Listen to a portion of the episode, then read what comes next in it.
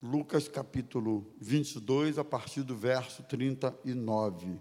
Diz assim: E saindo Jesus, foi, como de costume, para o Monte das Oliveiras, e os discípulos o acompanharam. Chegando ao lugar escolhido, Jesus lhes disse: Orem, para que vocês não caiam em tentação. Ele, por sua vez, se afastou um pouco e de joelhos orava, dizendo: Pai, se queres, afasta de mim este cálice. Lhe apareceu um anjo do céu que o confortava, e estando em agonia, orava mais intensamente. E aconteceu que o suor dele se transformou em gotas de sangue, caindo sobre a terra. Levantando-se da oração, Jesus foi até onde os seus discípulos estavam e os encontrou dormindo de tristeza. E disse: Por que vocês estão dormindo?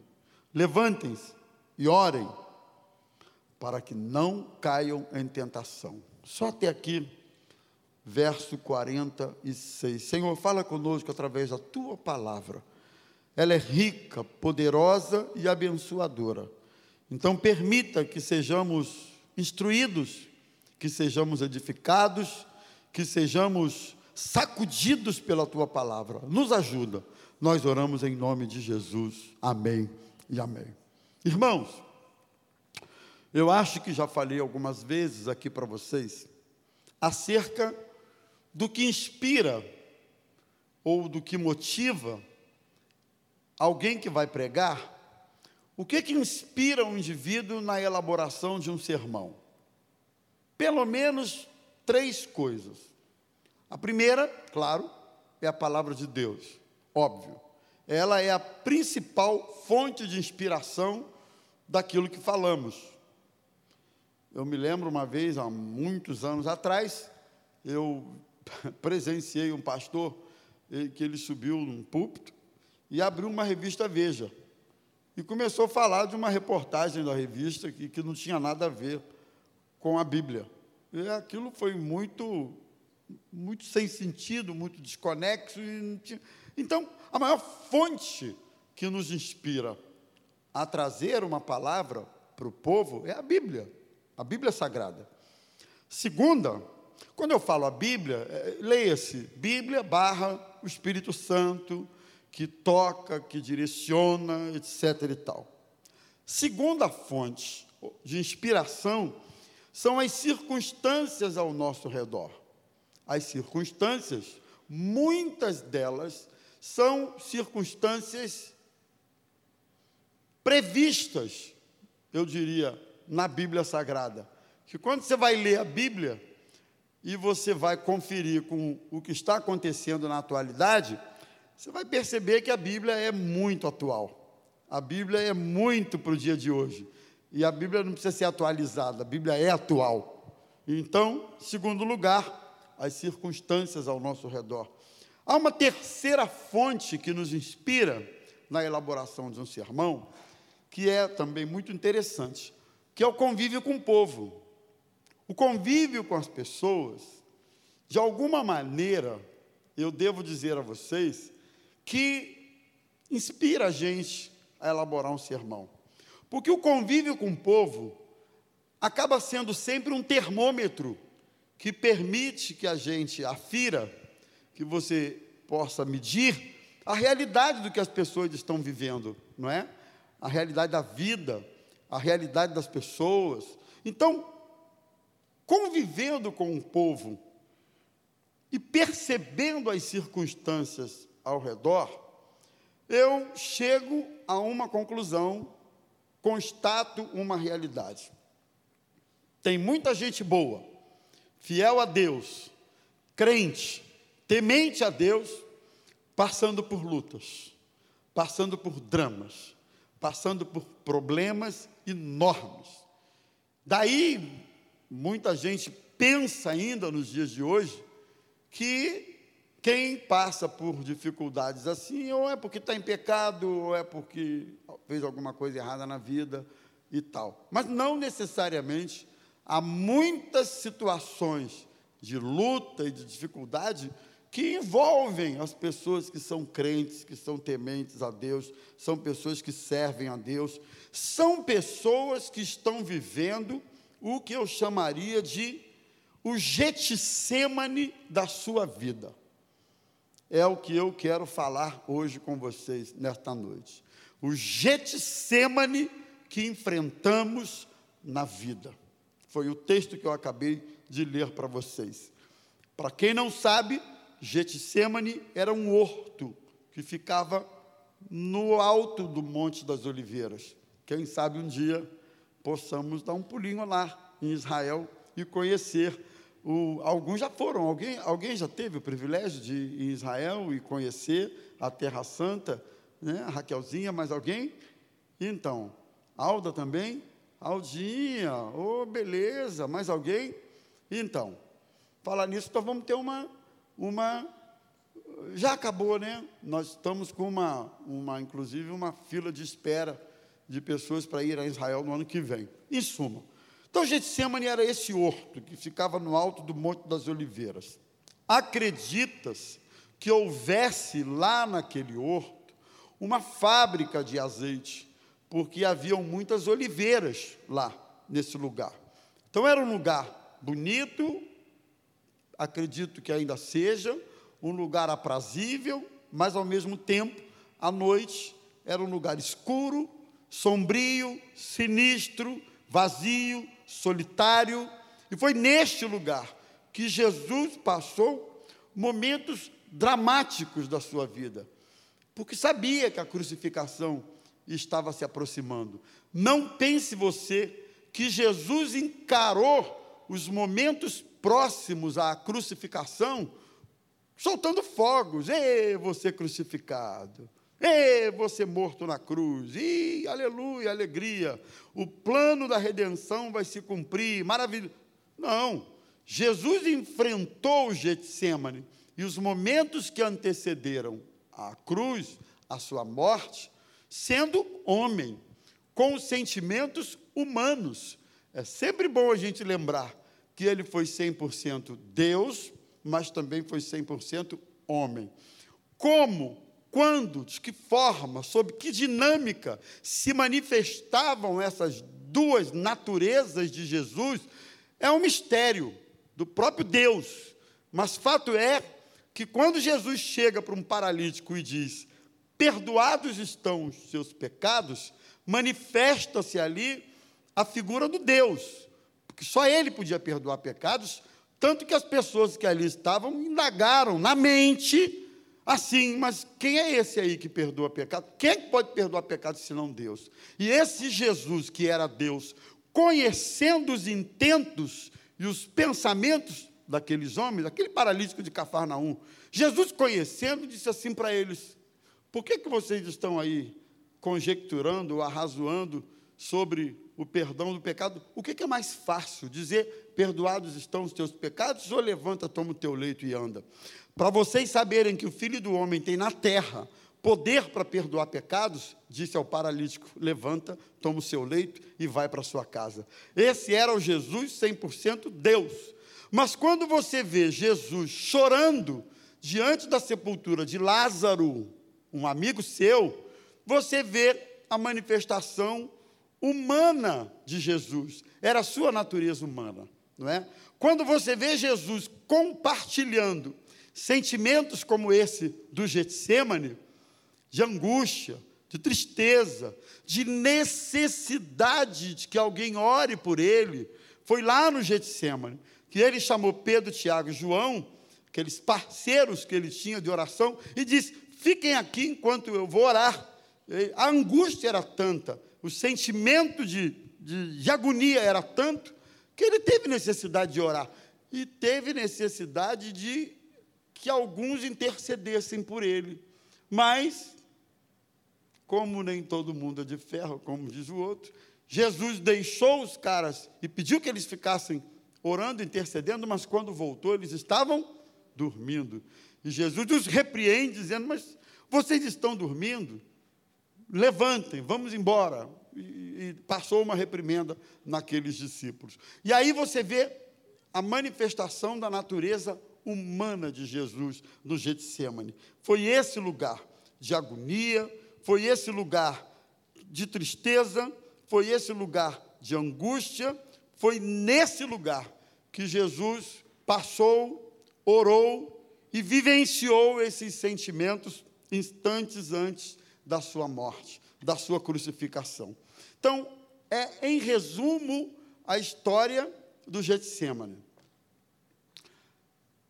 Talvez alguns estejam perguntando, e eu com isso, pastor? Eu, ah, tá, Jesus passou o Getsemane. O que eu estou tentando dizer é que esse Getsemane que Jesus passou, que foi um tempo de agonia, de tristeza, de angústia, de necessidade de intercessão, representa esses tempos que nós passamos, que eu chamaria de os nossos Getsêmanes.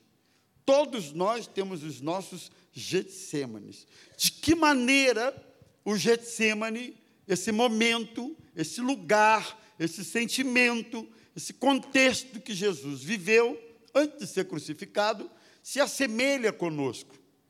Eu quero pensar com vocês algumas, alguns aspectos nesse sentido. Primeiro, é que o Getsemane representa não só o lugar, mas eu diria o momento em que pedimos a Deus que mude de ideia. Versículo 42, no iníciozinho, ele diz assim na sua oração: Pai, se queres, afasta de mim esse cálice. Se queres, afasta de mim esse momento. É Jesus dizendo: se possível, me livra desse momento. Momento esse que ele sabia que ia acontecer, sabia que precisava passar, mas repito, é o Jesus homem orando, apesar de tudo. Se podes, se queres, afasta de mim esse momento. Como é que eu enxergo essa oração de Jesus e de que maneira eu consigo fazer uma conexão com a nossa realidade hoje? É que, irmãos, existem momentos na vida da gente que são previsíveis, situações que são previsíveis.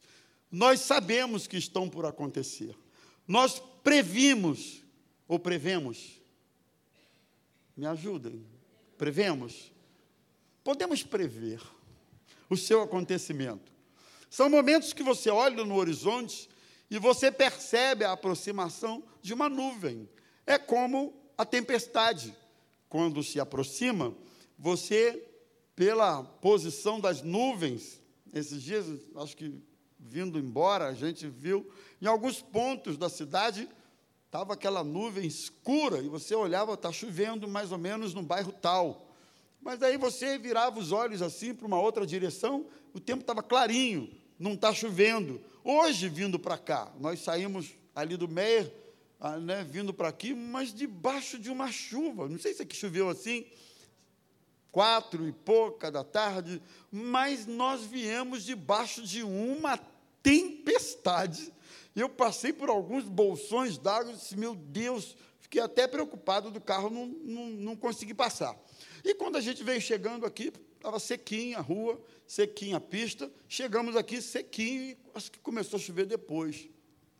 Então, o Getsemane é aquela, aquele tempo, aquele momento em que a gente pressente a nuvem e a chuva e a tempestade. A gente pressente o problema, o drama, a luta, não é porque é profeta, não é porque é adivinho, não é porque um anjo mostrou, é porque são coisas previsíveis, são coisas notáveis. Você sabe que vai chegar.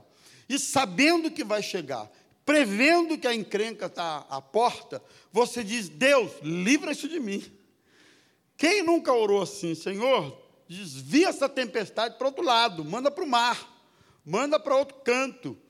Da minha casa, não, Senhor meu filho, não, minha esposa, meu casamento, minha saúde, não, Jesus, desvia isso de mim, sabe? É aquele momento em que a gente, de alguma maneira, tenta convencer a Deus a mudar de ideia. Senhor, não deixe que isso aconteça. Não permita que eu seja acometido desse mal. É a tragédia que parece iminente, está ali, latente, vai nascer, vai acontecer. É alguém que tenta ter, dizer uma palavra de consolo, né? às vezes, na percepção do problema, alguém diz assim para a gente: não, mas Deus sabe de tudo, é, é, Deus é, é, Senhor. Aí você olha para ele assim: é porque não é tu que está passando, porque, né? Vamos ser sinceros, tem coisas que naquele momento, ainda sabendo que Deus é Senhor, você ainda fica dizendo: Jesus, muda esse vento, muda de ideia, passa de mim esse cálice, passa essa enfermidade, passa de mim esse problema com o meu filho, com a minha esposa, na minha família, no meu casamento. Não, Senhor, me livra disso. Getsemane representa esse momento em que a gente, de forma angustiada, pede a Deus que mude os planos, pede a Deus que mude as coisas que estão por acontecer na nossa vida. Talvez, provavelmente, eu esteja falando para alguém aqui nesta noite que está nesse, nessa, nesse vislumbre. Você está olhando uma nuvem densa, escura, negra, se aproximando, e você está olhando, vem tempestade para o meu lado, vem chuva forte, vem encrenca, e você está nessa angústia, orando, pedindo a Deus que não permita que mude de ideia, que mude os planos, que livre você, que poupe você de passar por isso. Getsemane pode representar esse tempo, esse momento, essa expectativa de algo extremamente difícil, extremamente caótico por acontecer na nossa vida. Então, representa esse tempo. Segundo, o Getsemane também pode representar o momento ou o lugar em que se vive a sensação de solidão, verso 44, iníciozinho, de agonia, aquela sensação estranha, que, em que você está cercado de muita gente, mas ao mesmo tempo você parece que se sente sozinho. Eu diria, irmãos, que são momentos da vida em que somos nós e Deus. De vez em quando eu falo isso. Há momentos que é você e Deus. Não é? não é você e Deus mais a esposa, mais o esposo, o filho, o pastor, o amigo, o colega. Há momentos que é você e Deus. É momentos de agonia, de solidão, de, de, de, de angústia. Momentos assim que parece que, apesar de estarmos cercados de tanta gente, gente querida, gente que nos ama, Talvez a nossa casa seja assim, né? Talvez o nosso ambiente de trabalho, a igreja seja assim, um lugar em que estamos tão cercados de pessoas, mas ao mesmo tempo tão sozinhos. O que estamos passando tem a ver conosco, com a nossa alma, com o nosso sentimento, com a nossa agonia, com a nossa individualidade. Não dá para ninguém entender, não dá para ninguém, não dá. Pelo contrário, as pessoas não entendem certas agonias que acometem a nossa alma, porque são coisas muito individuais. Getsemane pode representar esse tempo. É, Jesus, estando em agonia, ele orava mais intensamente. É interessante que, lendo isso, a gente, a gente supõe o que me parece óbvio. Quanto maior era a agonia de Jesus, mais intensamente ele orava mais intensamente ele buscava, mais intensamente ele se lançava diante do Pai, porque a agonia era muito grande. Né? Tem momentos da vida da gente que as nossas orações não passam de gemidos, às vezes não temos palavras, falta-nos vocabulário, falta-nos inspiração, falta-nos, enfim, não temos, não temos, não temos vocabulário para orar. Mas é interessante que, mesmo assim, nas orações em forma de gemido, o Espírito Santo sabe traduzir esse gemido E o que significa ele? As palavras. Tanto que Romanos, acho que alguém falou aqui, não, não foi. Mas diz assim: nós não sabemos orar como convém, mas o Espírito Santo intercede por nós com gemidos inexprimíveis. Isso é lindo, porque nossas orações nem sempre elas ganham é, é, oratória, se verbalizam, mas ela, elas, repito, apenas acontecem em forma de gemido, pela agonia. E eu quero que você saiba nesta noite que se sua oração tem sido em forma de gemido, Deus sabe o que você está querendo dizer com esse gemido. Ele conhece cada palavra, cada sílaba, frase e o significado disso, porque Ele é Senhor, que sonda, que conhece, que penetra, que vasculha todos os cantos da nossa alma, todos os becos do nosso sentimento. O Espírito Santo sabe. O Espírito Santo conhece. Então, Getsemane é esse lugar onde a gente vive essa sensação, essa sensação de agonia, essa sensação assim, até mesmo de que Deus está distante. É uma sensação. Porque você, envolvido com esse sentimento, não vendo respostas ao que você está passando, orando, quem sabe muitas vezes por muito tempo, Irmãos, aí a equação não vai dar noutra. É, é a sensação que Deus está longe. A agonia, esse, esse sentimento. Terceiro, também é o lugar onde se aprende a submissão à vontade de Deus. Getsemane é esse lugar. Tanto que a gente pede a Deus para mudar de ideia, como um lugar que a gente tem a sensação de solidão e de agonia, como também o Getsemane pode ser um lugar pode ser um tempo, pode ser uma fase da nossa vida em que a gente aprende a ser submisso ao Pai. Porque o mesmo Jesus que orou, dizendo: se possível, passa de mim esse cálice, mas se não, seja feita não a minha, mas a tua vontade.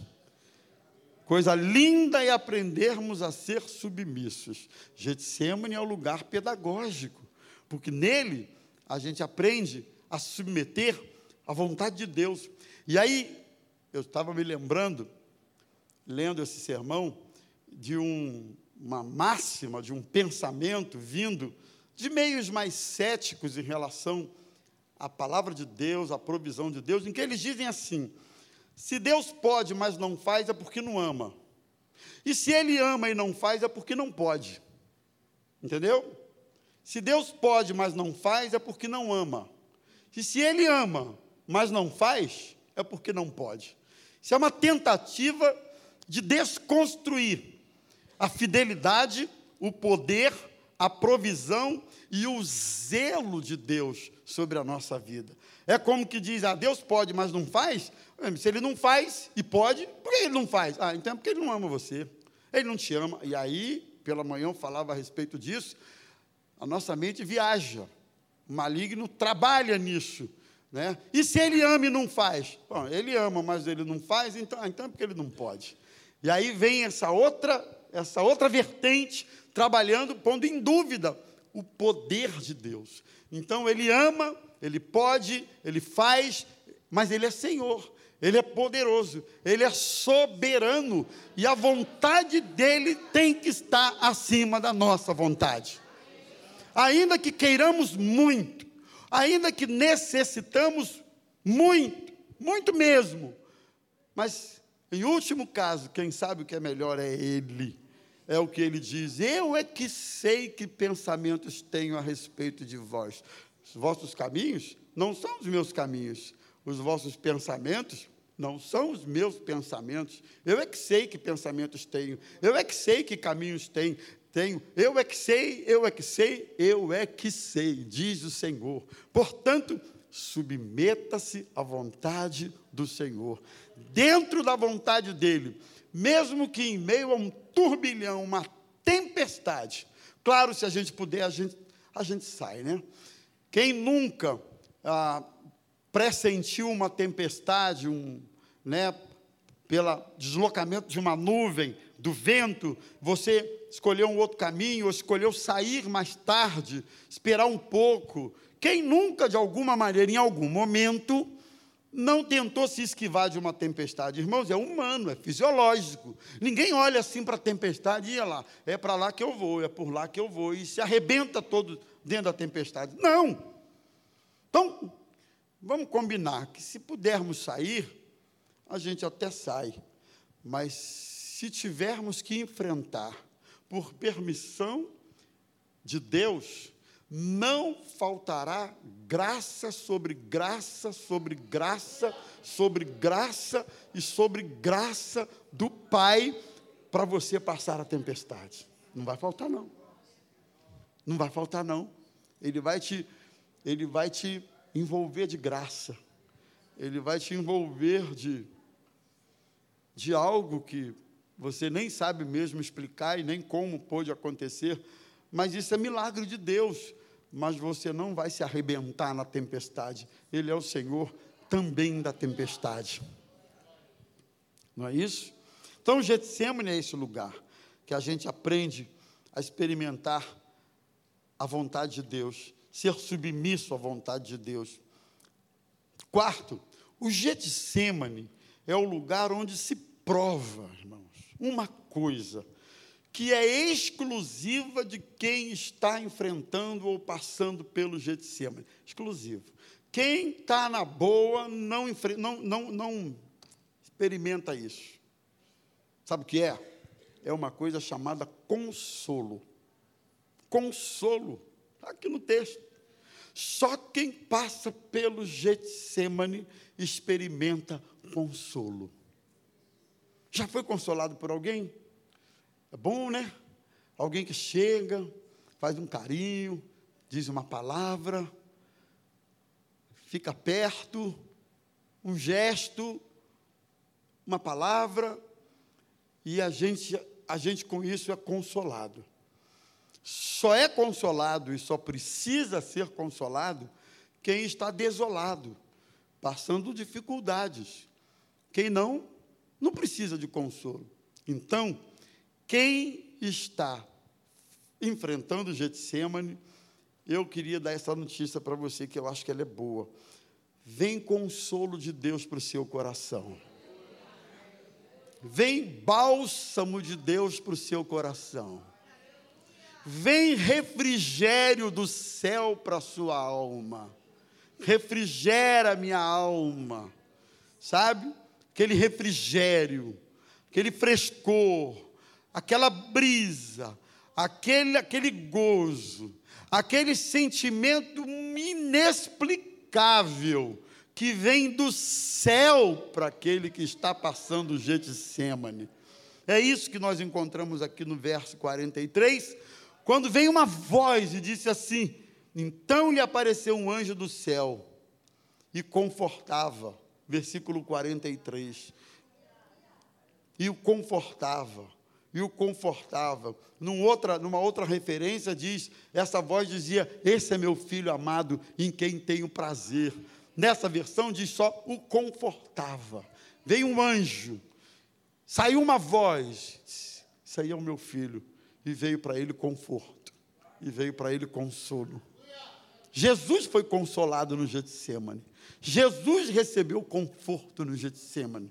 Então eu não sei qual é, quanto tempo dura e tampouco quanto tempo vai durar eventuais Getsêmanes aqui nessa noite, mas eu sei de uma coisa: tem consolo de Deus para a nossa vida, tem abrigo de Deus para a nossa vida, tem sombra de Deus, tem refrigério de Deus. Você não vai perder o foco, o propósito no Getsemane. Nós aprendemos no Getsemane que havia propósito no Getsemane.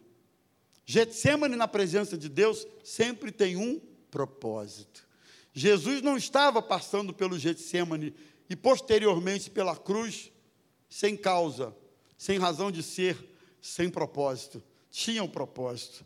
E o propósito, você e eu sabemos, é a nossa salvação, é a nossa redenção. Então entenda esse Getsemane pelo qual você está passando, Há de haver um propósito de Deus na sua vida, que talvez não seja, não esteja muito claro hoje, mas um dia você vai entender.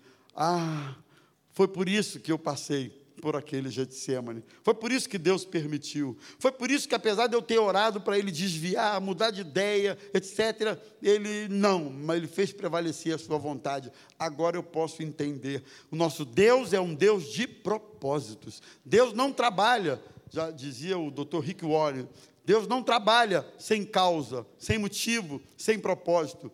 Tudo, a Bíblia diz, todas as coisas conjuntamente cooperam para o bem daqueles que amam a Deus e são chamados segundo o seu propósito. Teu Getsemane tem propósito. Tua fase de turbulência tem propósito. E no Getsemane, no tempo de turbulência, uma vez nele, o que é que nós devemos fazer? Primeiro, é não desistir de lutar não somos dos que retrocedem. Diz o escritor aos Hebreus, capítulo 10, ele diz assim: Nós, porém, não somos dos que retrocedem, não somos, nós somos daqueles que creem para a salvação. Ninguém aqui vai retroceder por causa do Getsemane, não. Porque o Getsemane tem um tempo, o Getsemane tem um momento, tem o seu time e ele tem o seu propósito. Portanto, não desista de lutar, seja emocionalmente, fisicamente, espiritualmente, perdão, lute, lute, lute, lute e lute. Pela manhã a gente falava a respeito disso. A vida, ela é constantemente de lutas, de batalhas, de enfrentamentos, de todas as maneiras, principalmente na área espiritual. Segundo, no Getsemane, não permita que o desespero domine o seu coração. Que ele, ele se sobreponha sobre você. Não permita que isso aconteça. Lute nesse sentido. Claro que num primeiro momento vem a agonia, vem a tristeza, vem a aflição, isso tudo. Mas desesperados, irmãos, não. No, no, no, aquiete, Salmo 46, o salmista diz: Deus é o nosso refúgio e fortaleza, socorro bem presente na hora da angústia. Pelo que não temeremos, ainda que a terra se mude e os montes se transportem para o meio dos mares, há um, de, há um rio cujas correntes alegram a cidade de Deus. E no final ele termina dizendo: Aquietai-vos e sabei que eu sou Deus palavra de Deus para mim e para você nesta noite é: aquietai-vos e sabei que eu sou Deus. Aquietai-vos e sabei que eu sou Deus. Neste tempo de Getsemane, neste tempo de angústia, neste tempo de turbulência, de aflição, de agonia e de incertezas, aquietai-vos e sabei que eu sou Deus. Esse é o nosso Senhor, esse é o nosso Deus aquete o seu coração. Quarto, nunca associe o Getsemane com o abandono de Deus. É uma associação talvez muito comum para muitos. Ah, Deus me abandonou aqui, eu, eu, eu pedi para Ele me livrar, Ele não me livrou. Não. O Getsemane não é porque Deus deixou de amar você, não é porque Deus esqueceu de você, não é porque Ele não se importe com você. O Getsemane não é por causa disso, não. Muito pelo contrário. No Getsemane, Ele está comigo, eu creio. Ele, não. Quando passares pelas águas, elas não te submergirão. Quando pelos rios, eles não te afogarão. Quando pelo fogo, ele não arderá em ti. Porque eu, o Senhor, te tomo pela mão e te ajudo e te digo: não temas, porque eu estou com você. Não te atemorizes, não te assombres, porque eu, o Senhor, estou contigo. Ele nunca me disse que eu não passaria pelo tal do Getsemane. Eu posso passar, mas eu não vou passar sozinho. Você não vai passar sozinho. E por último, você precisa se lembrar que após o Getsemane tem uma grande vitória para a nossa vida Você pode receber isso em nome de Jesus? Após o Getsemane, tem uma grande vitória para a sua vida. Jesus passou pelo Getsemane, mas após isso, ele ressuscitou. Ele venceu a morte. A morte não pôde detê-lo. Ele é Senhor. Ele subiu aos céus e ele foi recebido e ele está sentado à destra de Deus Pai. E, e a Bíblia diz que o trabalho da sua alma ele verá e ficará satisfeito. Então creia que há uma vitória de Deus preparada para você depois do tempo do Getsemane. Não tem vitória sem Getsemane. Não tem vitória sem batalhas, sem lutas, enfrentamentos, dificuldades, agonias, problemas. Não existe vitória sem isso. Então, para você ser vitorioso, você precisa passar por essas por esse Getsemane. Tem vitória. Depois desse tempo de turbulência, tem vitória de Deus para a minha vida e para a sua vida também.